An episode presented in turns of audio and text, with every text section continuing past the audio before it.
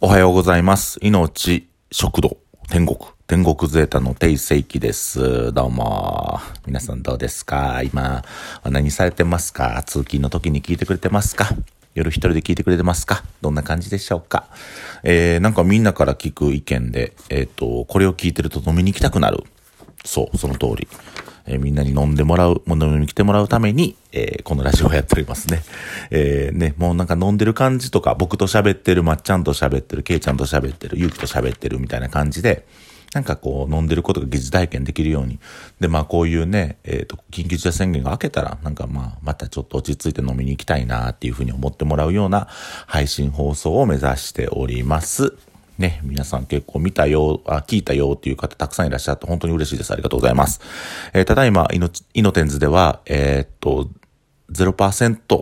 ノンアルコール企画っていうのもやってまして、イノテンズ0%というイベントやっております。えーノンアルコールカクテルを、えー、ケイちゃんがね、いろいろパティ、元パティシエのケイちゃんがいろいろ工夫してから、えー各店舗オリジナルカクテルを作ってくれたんで、ぜひ皆さん、えーノンアルコールでございますが、飲み回ってください。はい。という話です。えーっとね、今日ちょっと僕お休みで、えーまあ、いろいろ、うん、してたんですよ。あの、自転車で移動しながら。で、今日ちょっとあの、まあ、突如 LINE でね、あの、友達から連絡来て、どうやら浮気されてると。浮気されてるから、まあどうしたらいいですか？みたいなアドバイス的な感じかな。まあまあやったんやけど、なんか僕もその話聞いててちょっともやもやし、でまあ、あの LINE のやりとりなんでね、具体的なことをちょっとそこで、えー、なんていうかな、その文字やったらやっぱり言いにくいこととかあってね、なんかこう字面にしたらちょっと僕自身もうーってなる部分があったんで、まあちょっとここの場を借りて、うんと、浮気するって超非効率ですよっていう話をしたいと思うんですよ。で、えーっと、まあ、浮気っていうのはね、どっからやねん問題もありますけど、まあまあね、やったらですよ。やったらまあ浮気ですよね。で、その、浮気ってどっからや？っていうのもそうやし、えーっと、まあ好きな人が増える状態が浮気やと思うんですよ。で、えーまあ、この子もいいし、この子もいいな、みたいな。あと、慢性的に、まあ、いろんな人と、こう、浮気してる人もおれば、うんと、彼女がいながら、もしくは結婚しながら、もう一人の女性と付き合うみたいなパターンもあるんで、ただね、これみんな共通してること、その、いろんなパターンとか、嘘つかれたとか、口から出る言葉っていうのは、ちょっと一旦置いといて、浮気するっていうことはどういうことなんやっていうことを分析してみて、なんか、あのーまあ、まあ、簡単に言ったらもうそんなやつはほっとけばいいんですよ。ほっとけばいいっていうか無視すればいい。あなたの人生にとって、あの、幸せを、うん、渡さない人間なんで、あの、そういう浮気をするようなやつは、一旦ほっときましょうっていう話です。で、何かって言ったら、要は、うんと、人間っていうのはもともとお猿さんからね、進化してできたもんですよね。で、大体500万年前にアフリカで、えっ、と、今の人間の元になる、うん、原人的なものができたんかな。うん。で、それで、大体4万年ぐらい前に、今の人間と近いような、えー形のお猿さんができて、そこからいろんな、えー道具を使ったり、えー文明を使って人間が進化していくわけですけども、まあ、そもそも、えーまあ、本能的な部分ってよく言うんですけど、もうその通りで、やっぱり、あの、猿ってすぐ死ぬじゃないですか。だからすぐ死ぬか子孫残さなあかんみたいな。で、まあ言うたら今建物があって、えー家があって守ってくれるわけでもないので、野にさらされた状態で天敵から身を隠しながら生きる。で、もしくは病気とか感染病とかね、今のとかみたいにワクチンとかね、あの、ペニシリンとか 抗生物質とかないですから、えーまあそういうちょっと、なんていうんかな、ちょっと切れてもそこにウイルス入ってすぐ死んだりするじゃないですか。で、そういう部分で、お猿さんっていうのは、とにかく種を残したいから、いろんな種をまく。で、女の、あのメスザルもね、メスザルで、自分の旦那が帰ってくるっていうことも、まあなんか、まあ死んじゃったりとか、えっ、と、怪我したり、まあ旦那としてそのね、何かを取ってきて、食べ物を取ってきてっていう風になったら、やっぱりこう、バックアップが必要で、他の、あの、お猿さんと、えっ、と、子供を作ってしまうっていうことも、そのお猿の本能でやってしまうんですよ。で、浮気っていうのは、まあ、あの、何千、何百万年に続く、お猿さんの本能を引きずってる進化してない人間のことです。で、大体ね、あの、浮気する人って、あの、自己肯定感がとにかく低いんですよ。で、やのにプライドが高い。だから平気で嘘つけるんですよ。えー、もう自分自身の自信が全然ないくせに、プライドは異常に高くなるっていうこの反比例の作用が起きることによって、自分自身を守りたい。でも自分には自信ない。浮気してる間は女をゲットできてるから、えー、自分自信持てるみたいな。まあ大体そういうような頭の、あのー、考え方やと思うんですけども、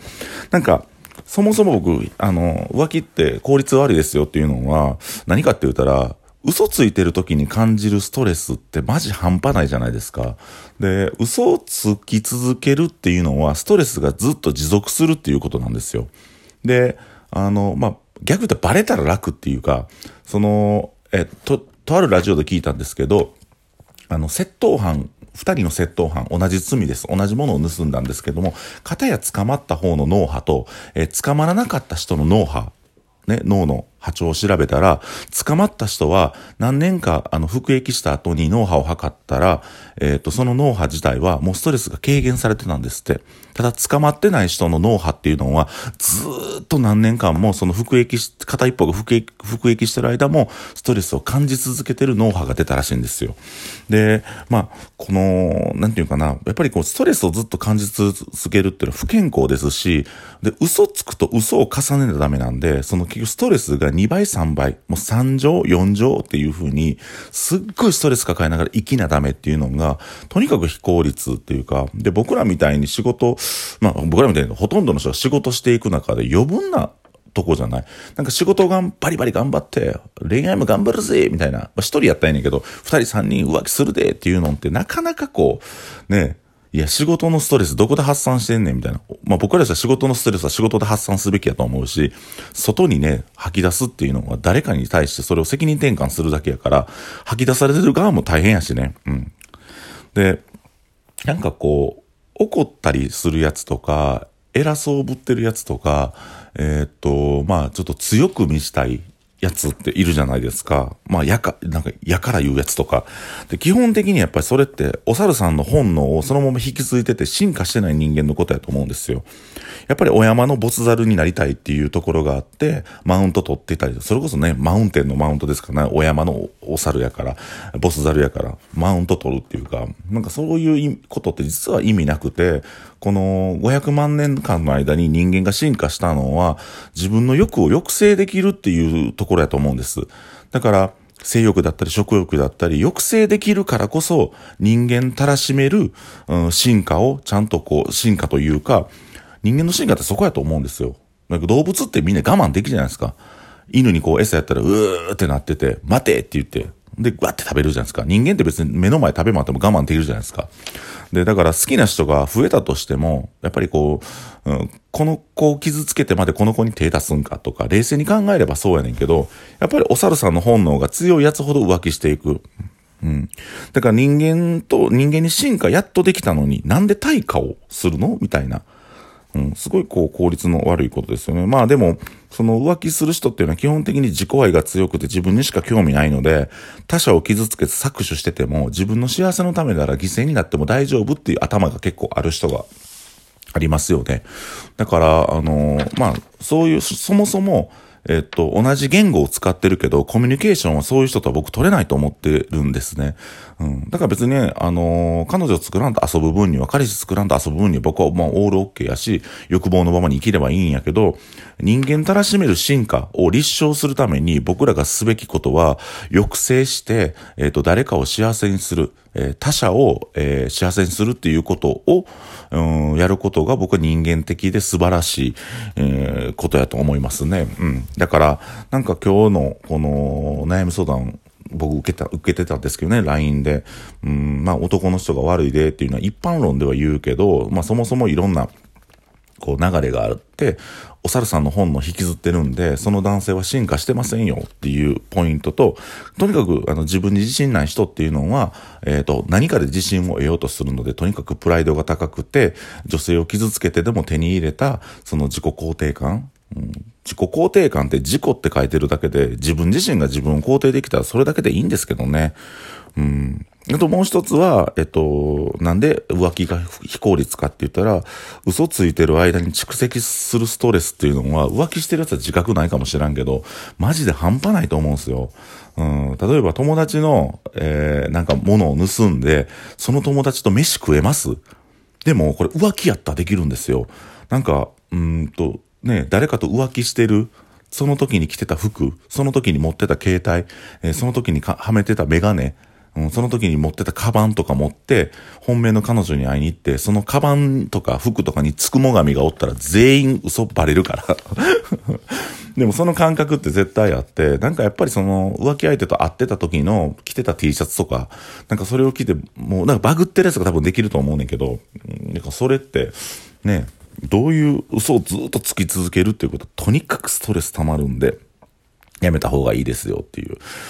ていう感じですかね。うん。なんか、やっぱり僕らね、ありがたいことに人間として生まれてきてますから、なんか素敵なプレゼント他者にどんどんしていく。で、その中で、うん、欲望のままに生きるのもいいし、うんと、ね、もう最大限人生は楽しんでほしいんですけども、うん、誰かを傷つけてまで手に入れる幸せって幸せなんかなとは僕は思いますね。僕、まあ常々思うのが、誰かの不幸の上には綺麗な花は咲かないと思ってるんで、まあ僕自身は、うんね、他人さんがその今 LINE で悩み相談を受けた方のね、男性には、うん、まあそう思いますけども、ご自由に生きていって、その女の子も結局ね、あの情が勝ってしまって別れれないと思うんで、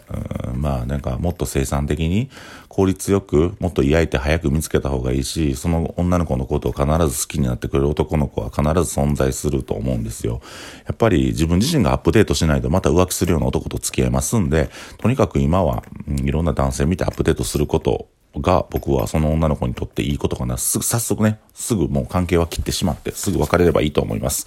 えー、僕はまあこんなんね、だらだら言うように僕はすごく一途な男で、一人の女を幸せにするために僕は生まれてきたと思っています。えー、ただいま恋人募集中です。えー、皆さんいい人があれば紹介してください。以上、定石でした。